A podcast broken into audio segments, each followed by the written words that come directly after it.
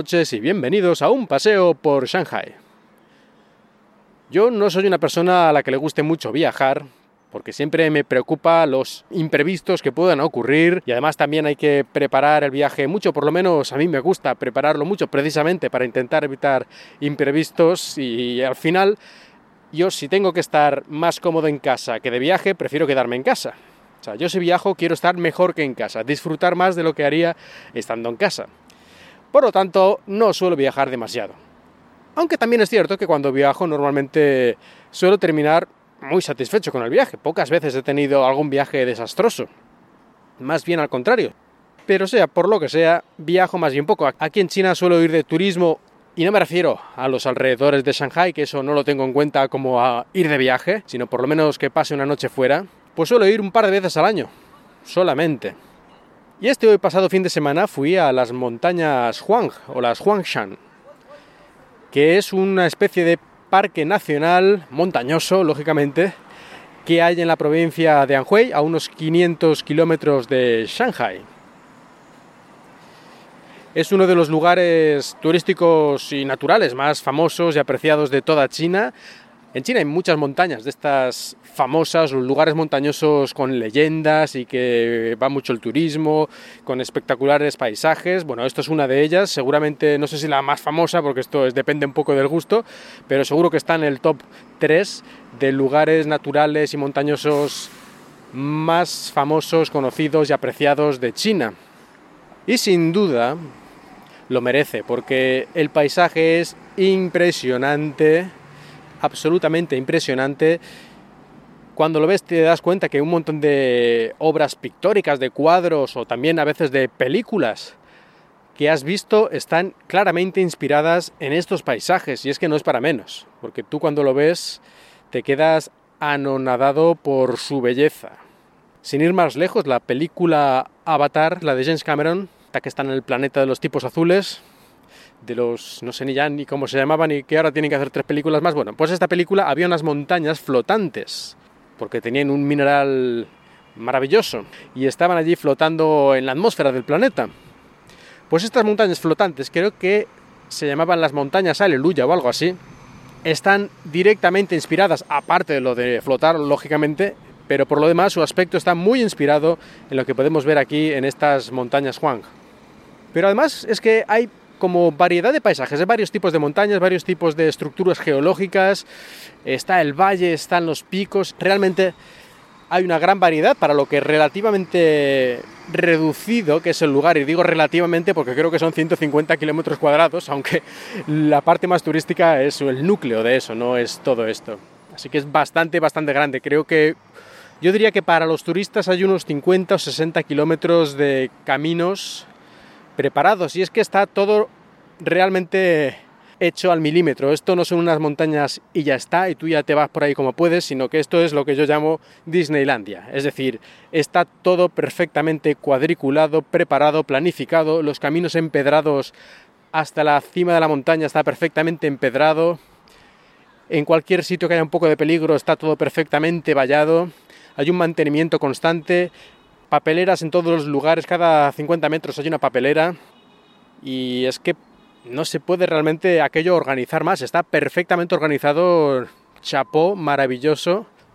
Habrá gente a que le dé pena, ¿no? Que un poco altera lo que sería la montaña natural y lo han convertido eso en un parque de atracciones. Pero teniendo en cuenta la cantidad de gente que visita esto, que es muchísima, muchísima, muchísima gente, yo creo que es la única manera. O lo cierras al público o lo limitas muchísimo el acceso, o es que no hay más, porque si toda esa gente la dejaras ir allí más o menos a su libre albedrío, es que cada día allí caerían 50 personas al vacío o cosas parecidas. Aquello hay que controlarlo mucho porque si no, eso, habría accidentes, también estaría aquello lleno de basura a niveles impresionantes y ahora no, ahora está aquello limpísimo, aquello está como una patena y tú ves miles y miles y miles de personas y en el suelo no ves ni un papel, ni un plástico, cosa que no ocurre en otros lugares que yo he visitado anteriormente. Hace bastante tiempo visité otra montaña en China, una montaña digamos más normal, no tan famosa, y aquello era un infierno de, plásticos por todas partes, botellas de agua, era, bueno,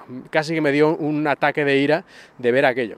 Y aquí no, aquí está increíblemente perfecto todo a pesar de los decenas de miles de personas que suben cada día y que abarrotan las sendas y los caminos.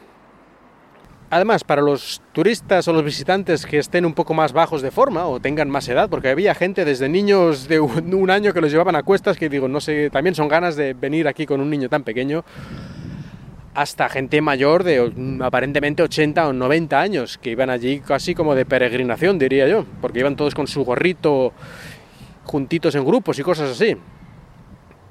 Pues para esta gente que tiene más dificultades para andar, porque la subida es considerable, las montañas no son altísimas, pero están a unos 2.000 metros los picos, y si subes desde, no digo abajo del todo, sino digamos la, la zona base, pues tienes que subir ahí unos 1.000 metros a pie casi. Y aunque el camino está, como he dicho, perfectamente arreglado, la subida es la subida.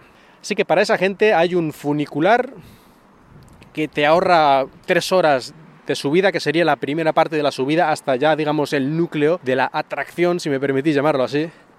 Incluso dentro de esta parte central hay otra especie de trenecito de estos cremallera, funicular, no sé cómo describirlo exactamente, pero que también te sube de una parte a otra y te ahorras bastante subida que si no estás en buena forma, pues te hace sufrir un poco. La verdad es que yo recomiendo, si alguien quiere ir, que se quede una noche, una noche en hotel. Y me refiero a un hotel dentro del propio parque, porque hay varios hoteles, uno de ellos bastante famoso porque se solía quedar allí, ahora no recuerdo qué político chino, si era Hu, Jintao o quién era, no sé, ahora no recuerdo, pero bueno, había un famoso político chino que se solía quedar allí en sus vacaciones y es conocido el hotel por eso, pero hay algunos más y estos hoteles están, pues eso, casi en las cimas, a unos 1500, 1600 metros. Una vez has subido allí con una buena camioneta, llegas al hotel. Y están bastante bien para lo que es el lugar, porque todo lo que se utiliza en el hotel, todo lo que se come y todo lo que se bebe que no sea agua, porque el agua la llevan con algún tipo de cañería, imagino, pero todo lo demás, toda la comida y los aceites y todo lo que sea necesario, eso hay que llevarlo a mano no hay drones, ni hay helicópteros, ni hay una especie de, funicular especial para llevarlo hasta allí. No, yo no sé si esto podría cambiar, de hecho creo que debería cambiar, pero de momento todo el habituallamiento y toda la basura, porque allí no se puede, digamos, dejar esa basura, sino la tienen que bajar otra vez.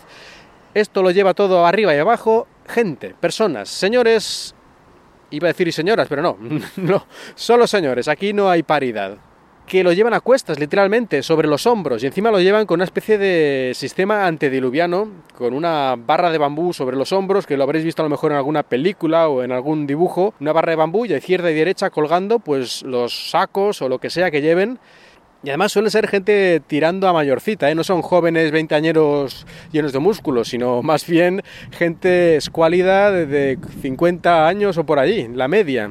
En fin, impresionante. No sé si esto se debería permitir, pero bueno, todo lo que tú comes en un hotel viene de ahí. Y toda la comida que no te comes y va a la basura, se la llevan esos para abajo.